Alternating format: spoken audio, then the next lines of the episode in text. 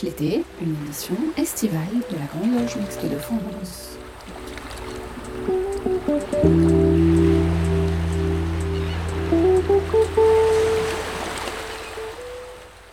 Bonjour à tous, très heureuse de vous retrouver pour cette nouvelle édition de Pierre de Touche l'été, l'émission estivale de la Grande Loge Mixte de France. Vous le savez, durant l'été, pas de débat, mais n'hésitez pas à écouter les podcasts des émissions précédentes. Ils sont disponibles sur le site internet de Radio Delta. Au cours de cette émission, nous parlerons du mouvement punk du Vietnam d'Ho Chi Minh, de Malraux, de lecture et de voile, de modération et de bonheur, et bien sûr de franc-maçonnerie. Vous écoutez Pierre de Touche l'été, nous sommes ensemble pour une heure. Claire Donzel a rencontré cette semaine Émeric Forast, qui est membre d'une loge de la GLMF à Bordeaux. Voici leur échange enregistré dans le cadre de la chronique Je suis franc-maçon et alors Émeric Forasté, bonjour. Vous êtes compagnon de la respectable loge Construire à l'Orient de Bordeaux. Émeric, pourquoi êtes-vous entré en franc-maçonnerie? Euh, Bonjour. Alors, euh, je suis entré en franc-maçonnerie il y a à peu près 4 ans euh, le fruit du hasard. à l'époque, j'étais euh, commerçant. Euh, j'avais pour client une personne qui venait régulièrement me, me voir. Et puis, se sont créés des liens très sympathiques. On a, on a, appris à se connaître. On a, on a vraiment fait connaissance au fil du temps. Et puis, cette personne a été amenée à me, me, parler un petit peu de cette association que je connaissais. Hein, euh, bon, je m'en étais jamais vraiment euh, approché, mais euh, son discours a été, a séduisant. Donc, je me suis laissé un petit peu embarquer par curiosité avant tout. Hein. voilà, donc il a su me convaincre. Et puis moi, personnellement, qu'est-ce que je me suis évidemment posé la question qu'est-ce que je pourrais y faire Qu'est-ce que je pourrais y apporter Déjà, dans un premier temps, euh, ben, peut-être apprendre à me connaître euh, davantage, ou euh, voilà, pourquoi pas, hein, même si je suis un autodidacte et que j'ai appris à me construire un, petit peu, un, petit peu, seul. Mais pourquoi pourquoi pas Voilà, par curiosité, je bon, peut-être apprendre des choses. Ça, c'était dans un premier temps, et dans, dans un deuxième temps, j'ai découvert des, j'ai fait des découvertes hein, humainement. Euh, qui, qui m'intéressait, euh, notamment euh, l'aspect échange humain, l'aspect philosophique et, spirituel un petit peu moins, parce que là j'ai beaucoup à apprendre. Mais voilà, donc j'ai été amené à, rentrer en, dans la franc-maçonnerie par curiosité dans un premier temps. Voilà. Alors, s'il s'agit de mieux se connaître, comme vous le disiez, pourquoi la franc-maçonnerie et pourquoi pas la psychanalyse? Alors, moi, je fais partie de ceux qui pensent que c'est évidemment deux, choses différentes. Euh, la psychanalyse relève de la thérapie. Euh, la franc-maçonnerie, non. C'est avant tout de l'échange humain. Euh, c'est un chemin que, l'on peut découvrir tout nouveau dans notre vie par le biais d'échanges humains, par le biais de la, justement cette notion philosophique, spirituelle, voilà, euh, la psychanalyse, euh, c'est pour euh, régler peut-être un problème personnel dans, dans la vie courante. Hein. voilà, c'est plus de la thérapie. Franc-maçonnerie, non, c'est l'échange humain, de la transmission. voilà, c'est deux choses vraiment différentes. Alors, vous vous dites très cartésien et vous semblez vous surprendre vous-même à apprécier d'autres choses en franc-maçonnerie que ce que vous étiez venu y chercher. Oui, oui. Bon, euh, on me dit que j'ai les pieds euh, bien collés au sol. Euh, bon, par définition, un autodidacte, après, il n'y a pas de règle, hein, mais souvent, l'autodidacte, justement, ont, cet esprit cartésien. voilà, et, je le suis profondément. c'est le côté philosophique, l'échange humain. C'est vraiment l'humain, moi, qui m'intéresse. Euh, bon, dans ma vie professionnelle et ma vie privée, je, je côtoie beaucoup de personnes, mais là, l'échange est différent et c'est ce que j'ai appris en fait. Donc, il n'y a pas cette notion de jugement, par exemple, chose que, que l'on retrouve régulièrement dans le monde profane. Voilà, la relation humaine est, est différente. Il y a cette notion de respect aussi. Il y a, il y a vraiment un échange humain euh, qui, euh, que l'on retrouve euh, systématiquement. Voilà. Euh, voilà. C'est malgré mon côté pragmatique et grâce à ma curiosité, j'ai envie de découvrir autre chose hein, chez d'autres personnes qui font partie de cette association. Voilà. Eh bien, merci, Émeric. Après nous avoir rappelé le sens symbolique de la marche, ou plus exactement des marches, Alain Vordonis poursuit son récit en nous contant la marche mouvementée d'Ho Chi Minh jusqu'à la constitution du Vietnam actuel. Nous le suivons. Ho Chi Minh ou la mise en marche d'un pays. Alors qu'être en marche est devenu aujourd'hui une tendance plutôt à la mode, cette notion n'est assurément pas nouvelle. Elle est à l'origine de la naissance de quelques grands mouvements qui, de Mao à Nehru en passant par Nelson Mandela, ont marqué l'histoire de nations entières. Ho Chi Minh, littéralement la volonté éclairée ou encore eau puis de lumière, est de cela, dans le sens où il est parvenu, avec un sens politique aigu, à unifier un pays que rien ne prédisposait à un tel destin.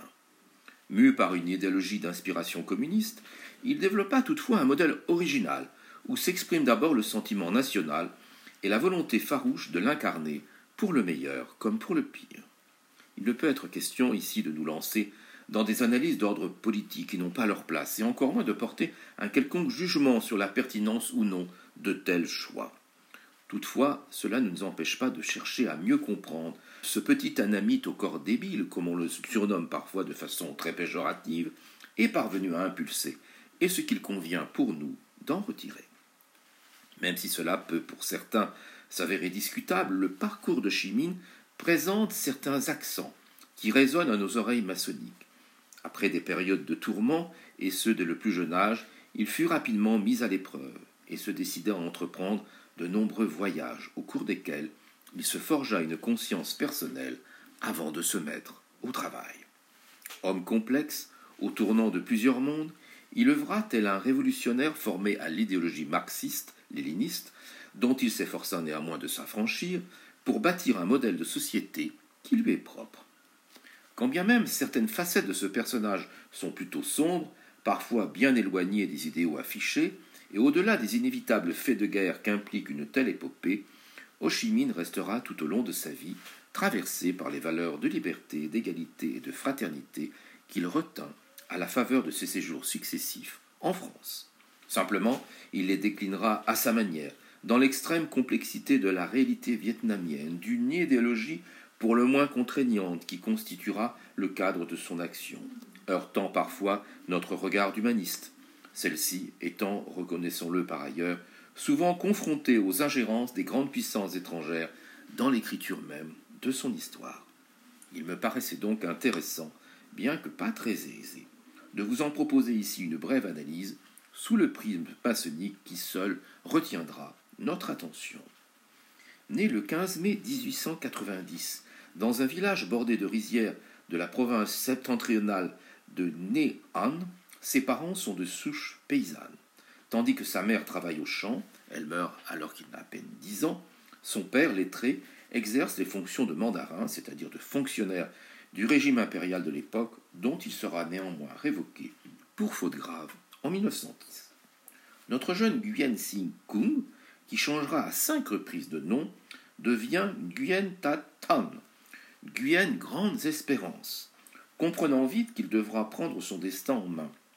Dans une région déjà largement rebelle, au pouvoir colonial et sujette aux manifestations paysannes contre l'imposition, il reçoit une éducation traditionnelle et modeste.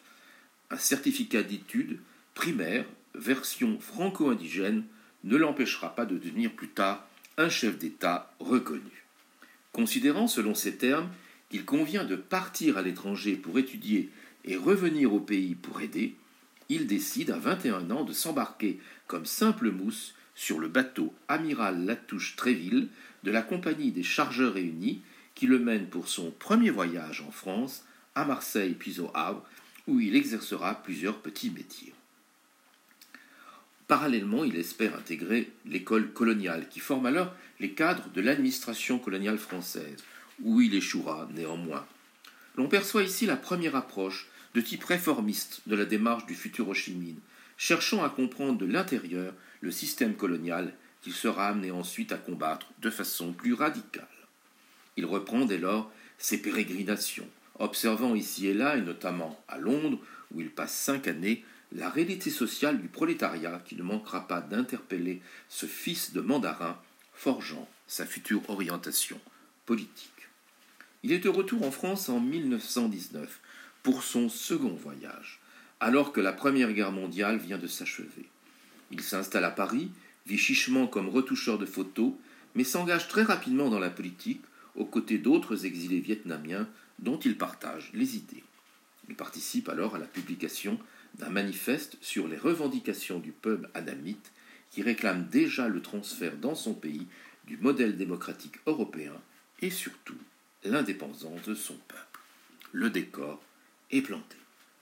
Il va même jusqu'à exposer dans les colonnes du journal L'Humanité ses positions anticoloniales et participe au congrès de Tours en 1920. Il rejoindra par la suite les rangs du Parti communiste français, abandonnant définitivement la voie réformiste pour une lutte de caractère plus révolutionnaire qui ne le quittera plus.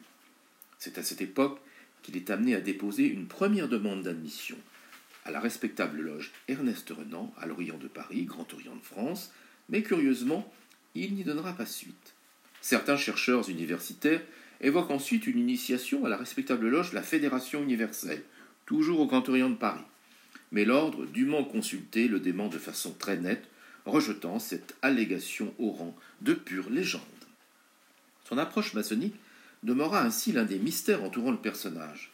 Cet épisode fait-il partie de son parcours de jeunesse, quelque peu touche à tout, témoignant de son appétit à explorer des mondes nouveaux, là où il peut espérer y trouver une place, ou cela a-t-il réellement marqué sa personnalité, quand bien même il ne fera jamais vraiment allusion dans ses propres écrits, plutôt rares de surcroît. Vous trouverez peut-être cette analyse assez spécieuse, mais il est indéniable qu'il s'intéressa au monde maçonnique et à ses principes. Plus tard, il sera amené à croiser certains francs-maçons issus des loges situées dans les grandes villes du Vietnam colonial où l'activité maçonnique était présente. À ce jour, plusieurs Orients éloignés, émanant de diverses obédiences, subsistent et demeurent actifs. Précisons qu'avant la naissance du Vietnam actuel, les principales obédiences françaises étaient représentées, dont la Grande Loge de France, le Grand Orient de France et la Fédération internationale du droit humain, essentiellement dans le Saigon de l'époque. Ho Chi Minh va y observer la persévérance, voire l'opiniâtreté, mais aussi prendre conscience que les notions de liberté, d'égalité et de fraternité doivent être divulguées, enseignées et promues, d'où ses inlassables efforts toute sa vie durant à s'ériger en pédagogue de son peuple qu'il persuada, au-delà de la lutte armée, de prendre son destin en main. Nous verrons ensuite combien celles-ci n'ont pas manqué d'inspirer la future devise républicaine du Vietnam moderne. À suivre.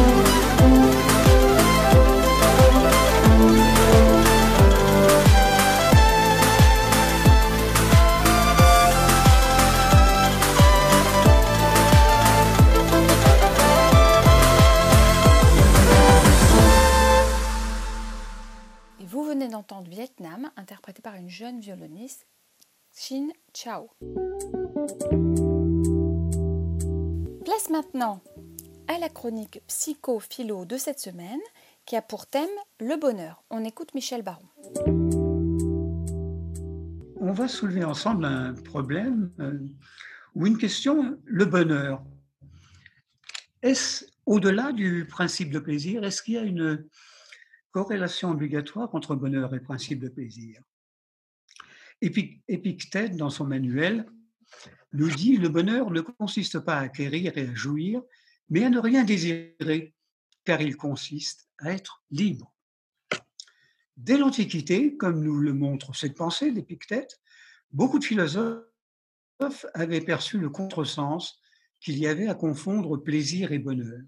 Cela est d'autant plus intéressant qu'il ne faut pas oublier qu'Épithète était esclave lui-même et euh, qu'il pose d'emblée la question de savoir de quel côté se trouve l'esclave. N'est-ce pas celui qui l'est de ses plaisirs? En tout cas, le philosophe, lui, vise le bonheur. Celui qui prend racine dans l'ataraxia, qui est, chez les épicuriens et les stoïciens, l'absence de trouble, la tranquillité de l'âme que rien ne perturbe. Enfin, l'idéal du sage, ce qui est absolument partagé par Pythagore, qui écrit Homme, ne t'y trompe pas. Le plaisir n'est pas le bonheur, car le bonheur sait très bien se passer du plaisir. Alors, le plaisir ne relève-t-il pas d'un choix ou d'une contrainte de faire cesser la tension? Nous sommes tous engagés dans la poursuite du plaisir sous une forme ou l'autre, intellectuelle, religieuse, sexuelle, artistique ou sportive, par exemple. Nous avons plaisir à réformer, donner des conseils, aller vers l'acquisition de l'expérience, de pratiquer ce que nous appelons le bien. Et le plaisir étant ultime, étant de connaître l'essence de notre idéal ou du principe. Le plaisir est la structure même de la société. De l'enfance à notre mort, en secret ou ouvertement, nous sommes à sa poursuite. Épicure et son disciple Lucrèce en ont fait même l'idéal de l'homme par excellence qui parvient ainsi au niveau des dieux. Épicure écrit La limite de la grandeur des plaisirs est l'élimination de toute douleur. Partout où se trouve le plaisir, pendant le temps qu'il y est, il n'y a pas de trace pour la douleur ou le chagrin, ou les deux à la fois. Trouver son plaisir et ensuite l'alimenter est une exigence fondamentale de la vie, sinon cette dernière serait dépourvue de sens. Comprendre le plaisir, ce n'est pas y renoncer, mais c'est aussi en voir son ombre, la douleur. Plaisir et douleur ne peuvent être séparés, bien que nous courions après l'un en tentant d'éviter l'autre. Plus on y pense, plus on confère de l'énergie au plaisir. La pensée crée et alimente le plaisir au moyen du désir.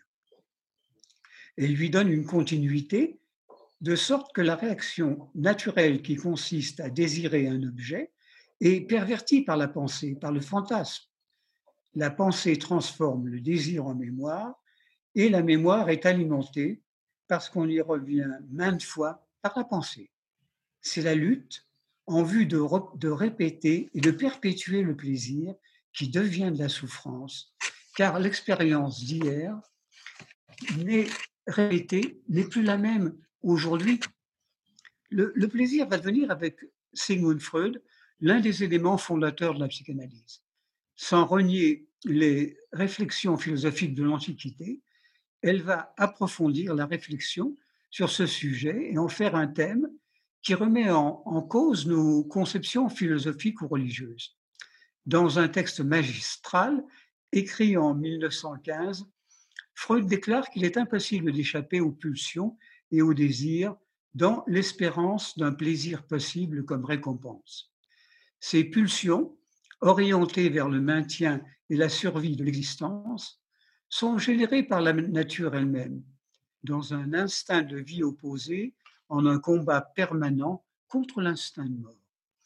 L'homme possède en lui ces deux tendances. Poussé par le désir qui est une tension, donc une douleur, ne sachant pas si cette tension sera déchargée sur l'objet. Pour Freud, le plaisir n'est que la décharge de la tension, le désir n'étant qu'une douleur à éliminer. L'homme aspire au repos de la non-activité de la mort. Cette dialectique entre Eros et Thanatos est vécue par les animaux dans l'instinct, ce que nous partageons avec eux, au terme de notre cheminement évolutif. Nous, nous ne sommes que des animaux déchirés par le langage. Menés par ses instincts, l'homme va les projeter sur les objets extérieurs afin de faire cesser la tension qui l'habite. Et c'est vers cette fin de tension que naît le plaisir. Les projections destinées à faire baisser ou disparaître la tension ne sont que parcellaires ou imaginaires pour parvenir à une décharge momentanée du malaise de la tension. C'est ce que nous démontre Platon dans le banquet. Cette décharge n'est que momentanée et problématique.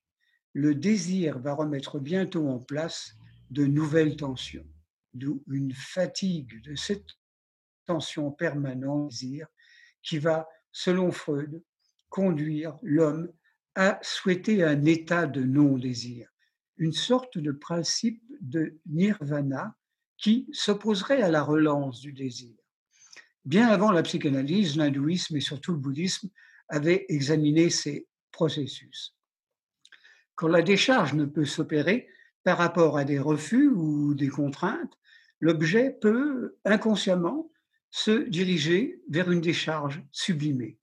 Religion, art, sport, politique, engagements sociaux ou culturels, euh, et pourquoi pas la maçonnerie. Cette sublimation, qui est une dérivation que les animaux ne peuvent se permettre, faute du symbolisme du langage, permet d'éprouver la possibilité d'une décharge en ersatz de ce qui n'a pas pu être vécu à partir d'un désir initial. Il est intéressant de constater que la psychanalyse évoque très largement le plaisir et en fait son champ de réflexion, mais ne parle jamais du bonheur, laissant ce sujet à la philosophie. Se pose la question, au-delà du principe de plaisir, quelle serait la, définition du bonheur en franc-maçonnerie? Les philosophes décrivent souvent le bonheur comme un détachement de la permanence de la tension interne, toujours renouvelée de la naissance à la mort. La création d'un moi autonome qui permettrait, tout en étant impliqué dans le courant de la vie, de s'y réfugier de temps à autre pour y reprendre racine. La manière de le construire passerait par l'éthique, c'est-à-dire par le discernement entre l'autre et moi. La reconnaissance de l'altérité de l'existence de l'autre dans sa spécificité et non le prolongement de moi-même dans la recherche exclusive de mon plaisir. Dès lors, l'éthique devient une action tendue vers l'autre dans son autonomie et l'acceptation de sa totale différence. Le but de l'enseignement d'éthique, d'Aristote à Ernst Bloch, de Spinoza à Camus, est la félicité. Souverain bien, béatitude, beauté, totalité, désir réalisé. C'est-à-dire les moyens du bonheur. L'acte de la réflexion éthique se situe au cœur même de l'existence ordinaire quelle qu'elle soit. Et la base de cette recherche est l'insatisfaction la distance entre le désir et sa réalisation. L'insatisfaction est positive car elle crée le mouvement éthique qui peut conduire au bonheur. La maçonnerie est une éthique de la joie, sans objet, et se présente aux maçons non plus comme un système de règles et de principes gouvernant l'action de l'extérieur, mais comme un système de vie qu'il a profondément intégré à ses attitudes et activités. Nous pourrions rapprocher le concept de bonheur de ce que nous appelons la sagesse maçonnique, qui serait la possibilité d'y rajouter ou non une transcendance qui convient. Cette sagesse trouve naturellement son fondement dans la tolérance et donc est affranchie de toute orthodoxie. Peut-être que le bonheur réside dans la non-appartenance? Alors le bonheur est-il peut-être aussi l'illustration d'une formidable liberté qui est atteinte sans pression extérieure, comme la menace d'un châtiment, une culpabilité par rapport à une morale, mais comme le déploiement d'une libre décision intérieure authentique et joyeuse. Le maçon, dès lors, est dans une immanence qui, du fait de sa permanence, joue aussi le rôle de transcendance. L'accession au bonheur par la pratique de l'éthique s'opère par la connaissance qui assure l'autonomie du maçon par rapport au monde où il vit. Le bonheur devient cette joie gratifiante d'être à la fois source de soi et la source de sa propre vie. Seule une éthique de la liberté heureuse semble être en mesure de conférer un bonheur véritable à celui qui l'étudie et l'approfondit, car l'éthique est à la fois un miroir grossissant des désirs du maçon, renaître à soi pour renaître à sa joie, et un instrument par lequel le sujet se crée lui-même selon de nouveaux critères. Ce bonheur, le maçon a envie de le partager, du moins d'atténuer le malheur des autres. C'est pourquoi, à l'image du célèbre mythe de la caverne de Platon, ayant connu un peu de lumière, il retourne dans la cité pour tenter d'étendre le champ de l'éthique, donc du bonheur possible. Certes, la mort, la destruction et la régression dans la barbarie peuvent agir.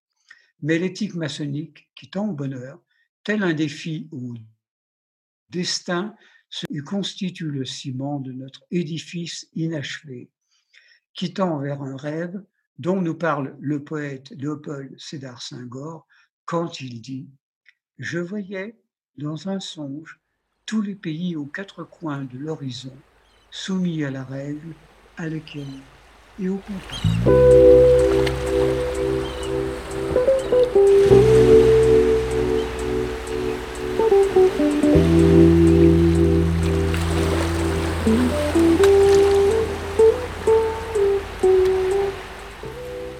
Touche l'été, une émission estivale de la Grande Loge Mixte de France.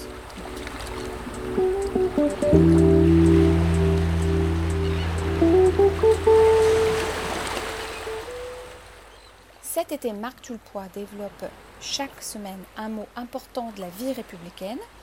Aujourd'hui, sa chronique est consacrée à la modération. Comment penser la République sans la modération? Comment en effet penser un système de délibération sur la consistance et la visée de l'intérêt général sans accepter l'ouverture à des éléments remettant en question nos opinions arrêtées? Consubstantielle à la République, la modération est aujourd'hui une disposition de l'âme en voie de disparition le spectacle de l'information permanente, le culte de l'immédiateté et de l'expression de la pensée brute, conduisent aujourd'hui à devoir en permanence prendre parti. Il faut être pour ou il faut être contre, sans la moindre position médiane. Celui qui ne linge pas avec la meute est réduit au rang de complice, comme si ne pas condamner revenait nécessairement à cautionner. Aujourd'hui, effectuer un simple pas de côté, de manière à ne pas laisser son jugement être guidé par l'émotion compréhensible et les préjugés tenaces, est une forfaiture passible des pires peines devant le tribunal de l'opinion. Les uns affirment des vérités absolues, les autres affirment les leurs, et l'étau se resserre sur les combattants de la modération, qualifiés par les uns de dangereux réacs, par les autres de dangereux traîtres. Finalement, les vérités s'opposent sans que quiconque n'ose objecter que la vérité, si elle est une, est perçue variablement et que cette perception est mitée de certitudes arrêtées, voire d'ineptie. La binarité obligatoire n'admet nulle perturbation. L'émotion obligatoire n'admet aucune place pour la raison. Drôle d'époque, où le courage n'est plus celui de l'affirmation, mais celui de la modération.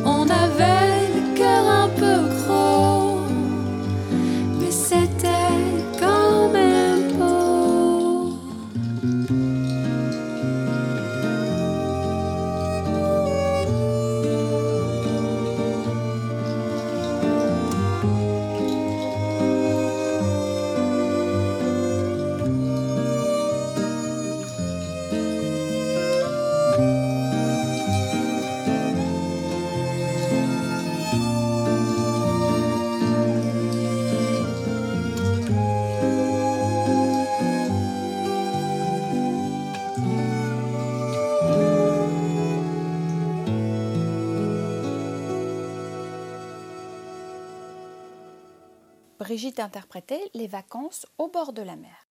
Pierre Hénois a choisi de retracer le parcours d'intellectuels ayant noué une amitié forte avec un fasciste. Pour sa deuxième chronique, dans le prolongement de la semaine dernière, il revient sur l'amitié entre André Malraux et Drieux-La Rochelle.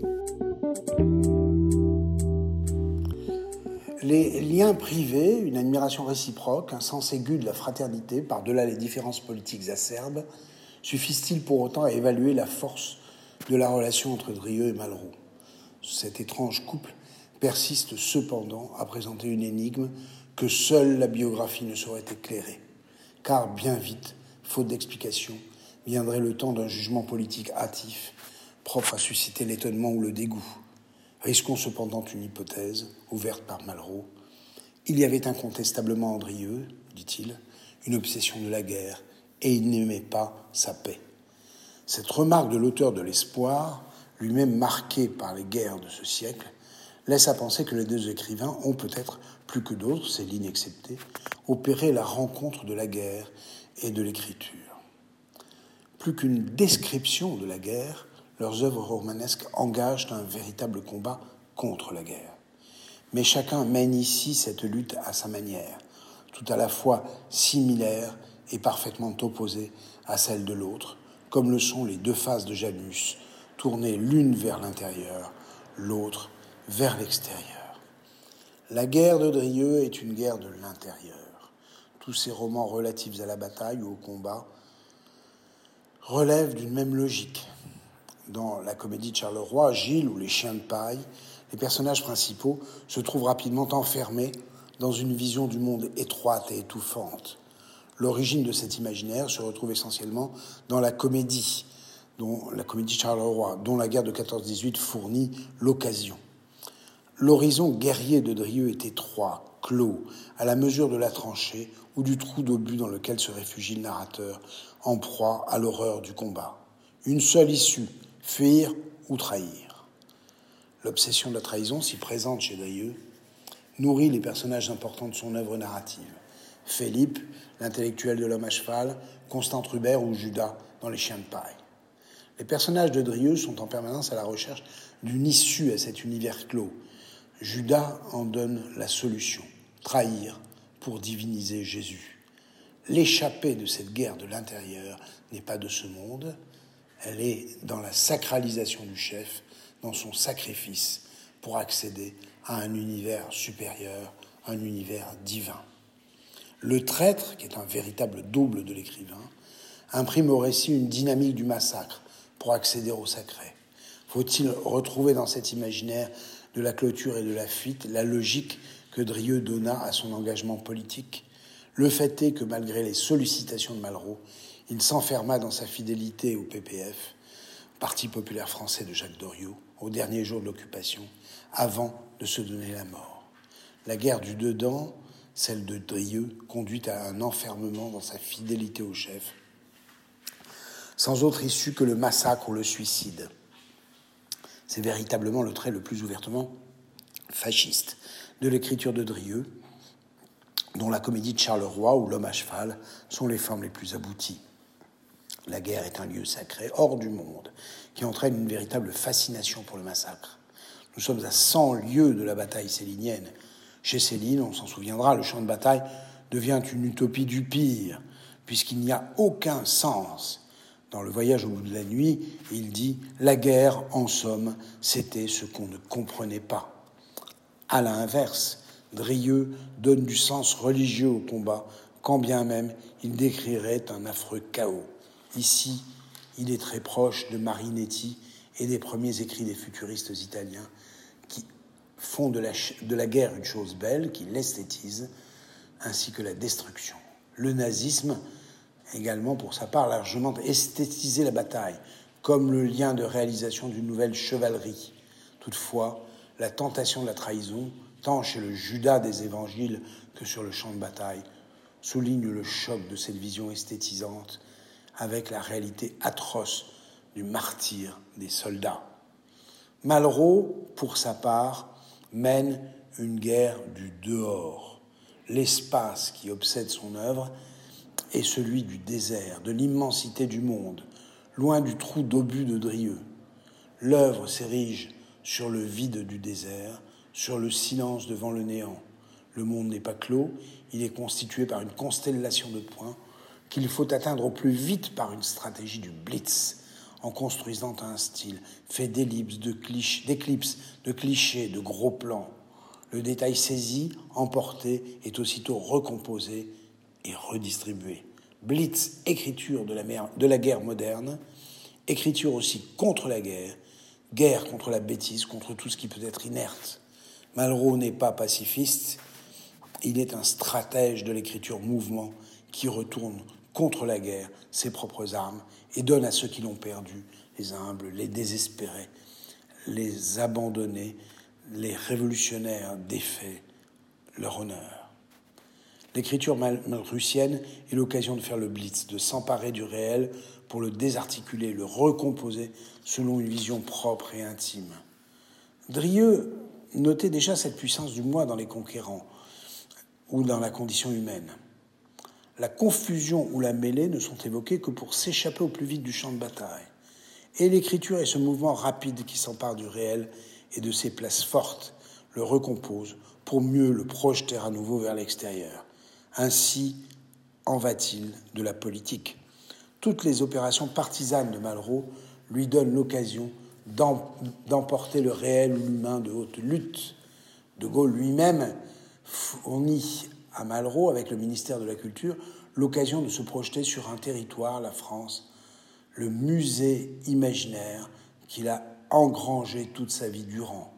Voilà tout Malraux. L'État est une occasion, tandis qu'il était pour Drieux un lieu de fascination et à travers le chef, le lieu du sacré. On peut dès lors percevoir l'étrange attraction réciproque de Malraux et Drieux, ces deux pensées de la guerre, jumelles et opposées, semble reposer sur l'ambiguïté même de ce siècle de la guerre, le XXe. Il donne aussi à voir les deux faces d'une même tête, visage soudé, visage semblable, visage opposé. que l'on observe seulement, pour conclure, les dernières phrases de leur roman sur la guerre d'Espagne. Gilles est le héros de Drieux, il est chez les fascistes. Manuel, héros de l'espoir de Malraux, chez les républicains.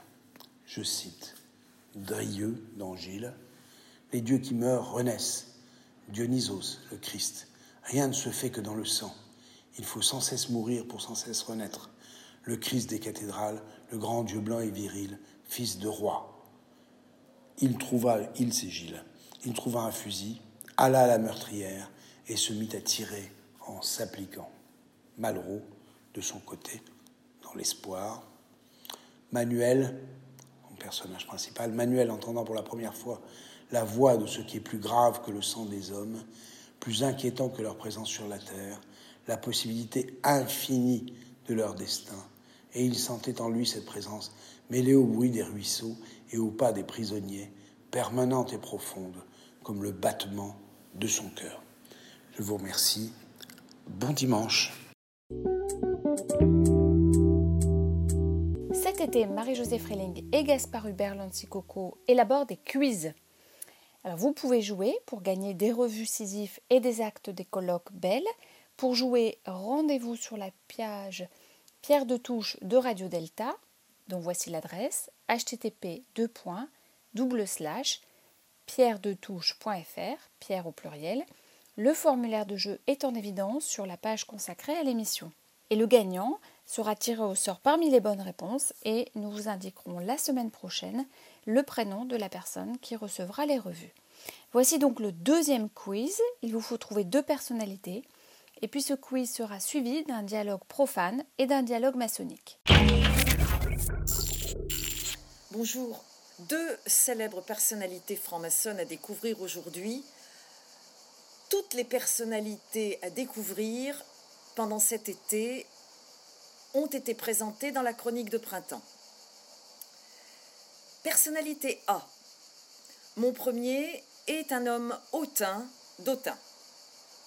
Mon deuxième a essayé tous les régimes et s'est assis à toutes les tables du XVIIIe siècle. Mon troisième est un amateur de truffes. Mon tout est un diplomate talentueux et franc-maçon, bien sûr.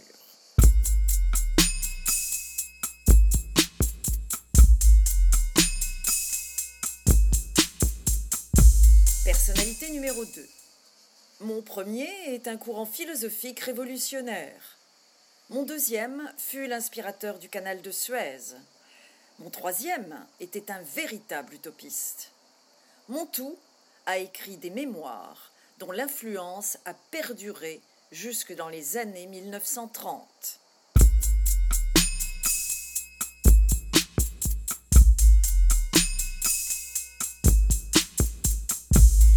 Maintenant, quelques éléments de comparaison entre le langage profane et le langage maçonnique. Premier exemple.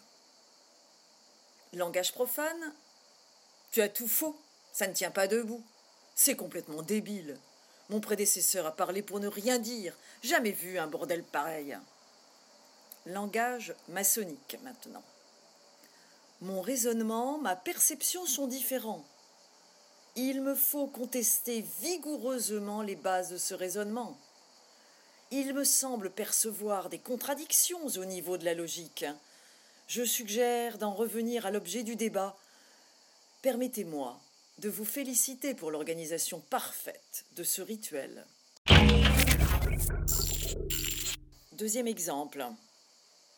Langage profane tu as raison, vieux con des neiges d'antan. Je dénonce ce scandaleux abus de pouvoir du comité. Cette salope n'a évidemment pas pu s'empêcher de me viser personnellement. Langage maçonnique. Je partage ce point de vue. Je ne crois pas que l'on a toujours fait comme cela soit un argument définitif. Une telle décision ne relevait pas des compétences de la conseillère, qui n'est qu'un pouvoir exécutif. Je me suis piqué à quelques échardes qu'a laissé notre chère sœur en barabotant sa planche. Troisième exemple. Balaye d'abord devant ta porte. Je ne vais quand même pas laisser ma femme sortir avec des mecs que je ne connais pas. Langage maçonnique. Notre très cher frère vient de démontrer qu'il était au moins aussi adroit à lancer sa pierre dans le jardin de son voisin qu'à la tailler. Elle est à la GLFF et moi au GODF. Nous sommes tous deux au DH. Je suis un franc-maçon régulier. Et voilà.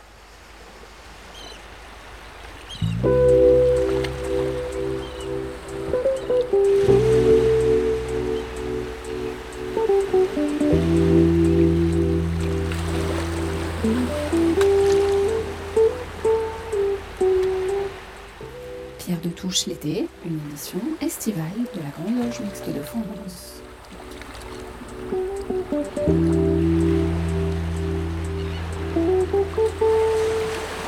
Un peu de tout, réflexion d'été.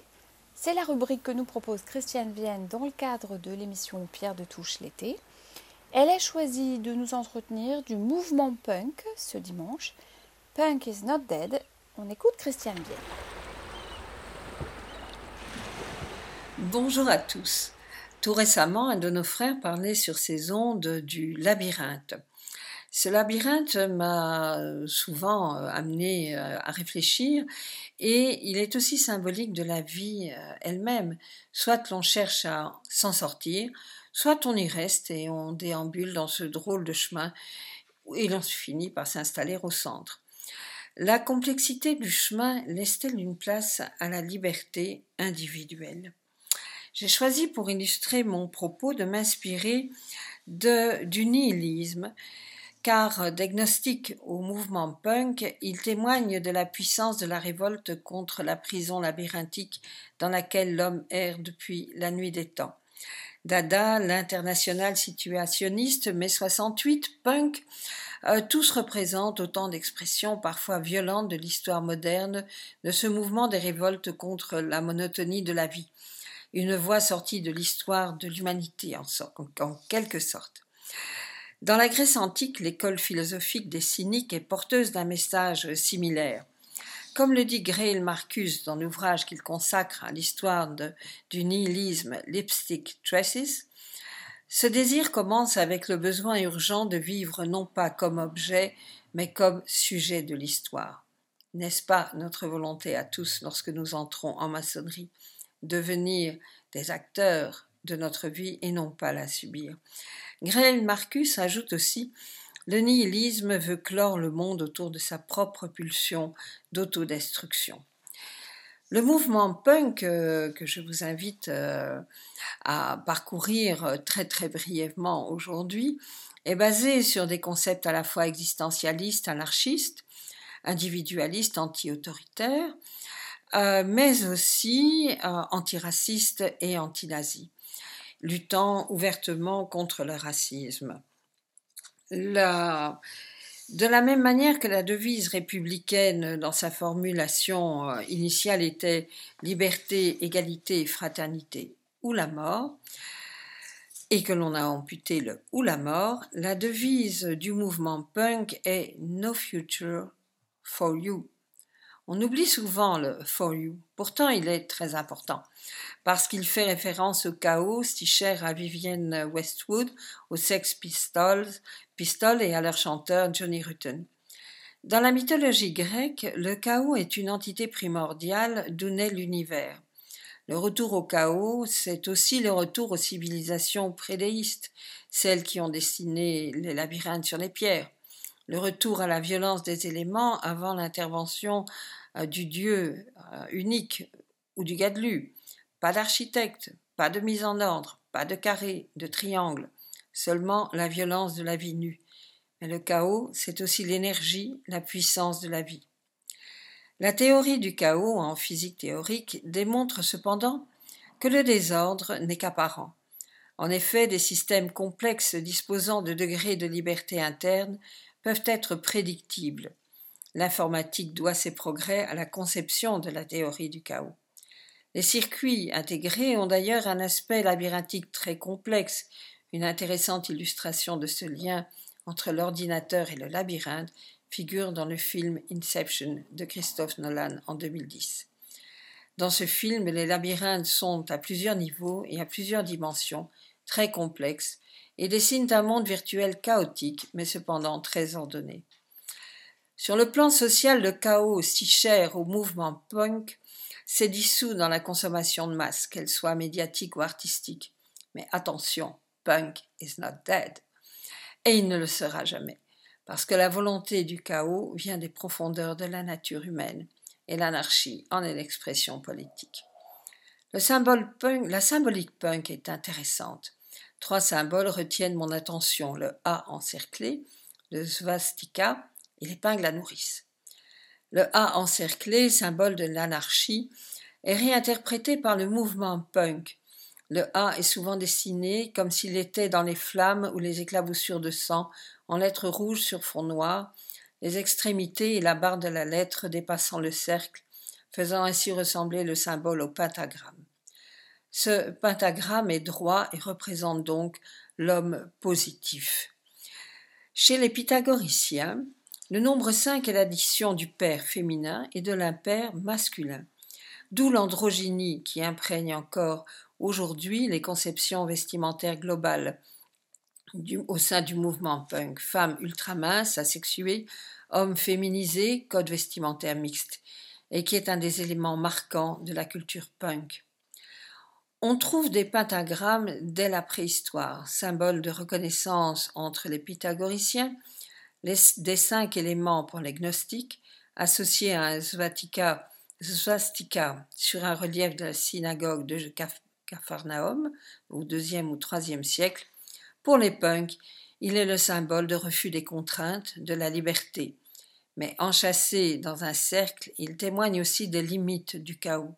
Le désordre n'est qu'apparent, le labyrinthe est complexe, mais pas chaotique. Enfin, l'épingle à nourrice qui, est, selon Berrurier, ultime représentation du néant, du rien le plus absolu, parce que le fait d'armes de Vivienne Westwood, trait de génie de l'accessoirisation de la misère, porté comme signe de reconnaissance. Do it yourself c'est aussi le refus de la consommation de masse, l'expression de la volonté de transformer un objet banal en symbole, de le détourner de son rôle habituel pour l'utiliser sous forme de piercing, de boucles d'oreilles, d'accessoires de mode. Lester Lang, critique musical américain, dira de l'épingle à nourrice qu'elle est symbole du néant. Punk, héritier des nihilistes révolutionnaires, apôtre du chaos, symbolise pour moi la vision égyptienne euh, du labyrinthe, faite d'errance, de recherche au centre, sans espoir d'en sortir un jour, d'où le néant. Si le nihilisme emprunte le labyrinthe, il est cependant possible d'en sortir, de le quitter, mais alors il faut trouver un autre chemin. N'est-ce pas ce que nous cherchons tous, à chercher un autre chemin? Et les vacances, c'est peut-être le moment de méditer sur ces questions. À bientôt!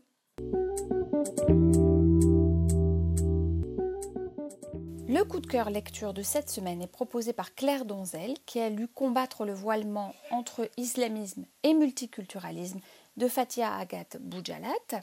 Fatia Boujalat dénonce dans ce nouveau livre nos aveuglements, compromissions et lâcheté, et on appelle au sursaut de la République contre le voile. On écoute Claire Donzel nous en parler. Si pour l'heure, depuis plusieurs mois, il n'y en a que pour la crise sanitaire puis économique, oubliant qu'ailleurs se déroulent toujours de vraies guerres, celles-là, et que des migrants continuent à se noyer pour tenter de les fuir, ces vraies guerres, ne doutons pas un instant que vont bientôt revenir, en plus des nouvelles questions du monde d'après, les anciennes questions du monde d'avant. Et ne doutons pas que les ennemis de la démocratie ne lâcheront pas leur proie, la laïcité et l'universalisme. Fatia Boudjala les aime pas plus que nous, ces théocrates, et ils le lui rendent bien, puisqu'elle est régulièrement l'objet de menaces et voies de fait, y compris physiques, et parfois très violentes. Il ne l'aime pas parce qu'elle met en évidence dans ses articles, tribunes et ouvrages, d'une part leur imposture vis-à-vis du livre sacré dont ils se présentent les seuls descendants, profitant de l'ignorance de la plupart des musulmans sincères. D'autre part, elle dévoile leur objectif réel, la soumission de tous à leurs lois religieuses. C'est ainsi qu'elle met en évidence comment ils instrumentalisent le corps des femmes et son voilement pour arriver à leur fin. J'ai lu pour vous son ouvrage paru en mars 2019 aux éditions du Cerf, qui s'intitule Combattre le voilement. Vous avez peut-être récemment entendu ici, au sein de Pierre de Touche, une chronique de Marc Tulpois traitant du masque et du voile islamique, le voile. Le voile encore, le voile toujours. Est-ce bien lui qui est en cause? N'est-ce pas plutôt la question du voilement, c'est-à-dire l'acte de voiler, la décision de se voiler ou de voiler les femmes? Ce n'est pas un hasard si Fatia Boudjala ne s'attaque pas au voile lui-même mais au voilement, à ce qui préside à cette action, en ce qu'elle est porteuse d'un sens individuel certes, mais surtout collectif, sens que l'autrice s'applique à révéler. Ainsi, le voilement est un acte individuel, porteur de sens collectif, son porte-drapeau en quelque sorte. Les femmes voilées sont-elles victimes plus ou moins consentantes d'un patriarcat religieux ou sont-elles actrices volontaires d'un prosélytisme islamique? Fatia Boudjala interroge le voilement des filles et femmes nées et éduquées en France, dont les mères étaient détenues dans leur pays d'origine. Comment en est-on arrivé là? Le voilement des femmes sur le sol français est-il une attaque faite aux droits des femmes, à l'égalité prônée entre femmes et hommes ou à la laïcité? Est-il une manifestation zélée de certaines ou leur soumission plus ou moins forcée sous la pression communautariste? Le voilement des jeunes filles est-il un acte prosélyte de jeunes femmes racialisées, ou, au moins au départ, une revendication adolescente de jeunes filles en recherche de leur identité? Ce sont toutes ces questions, et bien d'autres, que pose Fatia Boudjala.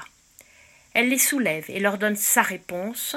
Ce qui est en jeu dans le, voilement, pardon, c'est au-delà de la seule laïcité ou de la seule égalité femmes-hommes, la question de l'universalisme, l'universalisme des droits humains, celui qui fait que la loi démocratique l'emporte sur la loi divine, celui qui permet à la justice internationale de juger les tyrans et dictateurs. C'est tout cela qu'il y a derrière le voilement des femmes, la mise en cause, par des théocrates, des valeurs universelles. Sa prise de position est courageuse et argumentée, sa démonstration est fulgurante, étayée, engagée. Fatia Boudjala démontre que le voilement des femmes résulte d'une stratégie bien organisée qui dépasse la femme elle-même, étant un piège aux valeurs universelles. Et que dire des idiots utiles, bourdieusement mal comprenants qui s'y engouffrent est posée aussi dans cet ouvrage la question du communautarisme, dans ses effets sur l'un et l'autre sexe, et dénoncer l'hypocrisie des raisons tant religieuses que protectrices de la fonction du voile pour les femmes. Porter le voile n'est pas imposé par les textes sacrés, ni ne protège les femmes de la concupiscence masculine. Par ailleurs, l'autrice observe l'âge de plus en plus précoce auquel les fillettes y sont soumises, mettant à bas l'argument du corps féminin pas trop tentateur par ses formes. Pour elle donc, le voilement est bel et bien un acte politique, affirmant que les femmes sont la propriété des hommes, de leur communauté. Le voilement des femmes affirme à tout le moins, que n'existerait qu'un islam, le plus rigoriste, où l'individu est essentialisé, ramené et confiné à son origine ethnique et culturelle. Elle démonte au passage le choix des mots, la pudeur, la mode, la mode dite pudique pour décrire la femme voilée, seule bonne musulmane, suggérant donc que les femmes non voilées sont impudiques, fausses ou mauvaises musulmanes et traîtresses à leur communauté. Le voile enferme la femme dans une prison de tissu, mais aussi surtout restreint son champ social aux seules interactions internes à la communauté. Toujours est-il que pour Fatia Boudjala, le voilement signe un consentement construit, contraint ou consenti à un ordre patriarcal. Il se banalise et de normal devient norme. C'est à cette normalisation obligatoire qu'elle appelle la vigilance des gens épris de liberté, de justice, d'égalité. Vous l'aurez compris, cette lecture, cet essai d'une lecture aisée est un maillon utile pour enrichir la culture laïque qu'un franc-maçon éclairé peut et doit revendiquer. Il lui en coûtera 18 euros. Pierre de Touche l'été, une édition estivale de la Grande Loge Mixte de France. Et cette émission touche déjà à sa fin. Il me reste à remercier l'équipe de Pierre de Touche qui contribue chaque semaine à l'élaboration de ce programme radiophonique. Remercions également Gilles Solière et Radio Delta. N'oubliez pas de nous retrouver sur les réseaux sociaux, Twitter, Facebook, Instagram. N'hésitez pas à aller sur le site de Radio Delta pour écouter les podcasts des émissions précédentes, pour jouer au quiz, mais également pour découvrir les autres émissions de cette radio maçonnique. Vous pouvez jouer euh, au quiz jusque samedi prochain et euh, nous annoncerons le regagnant dans l'émission de la semaine prochaine. À dimanche prochain, on se quitte avec Madonna Holiday.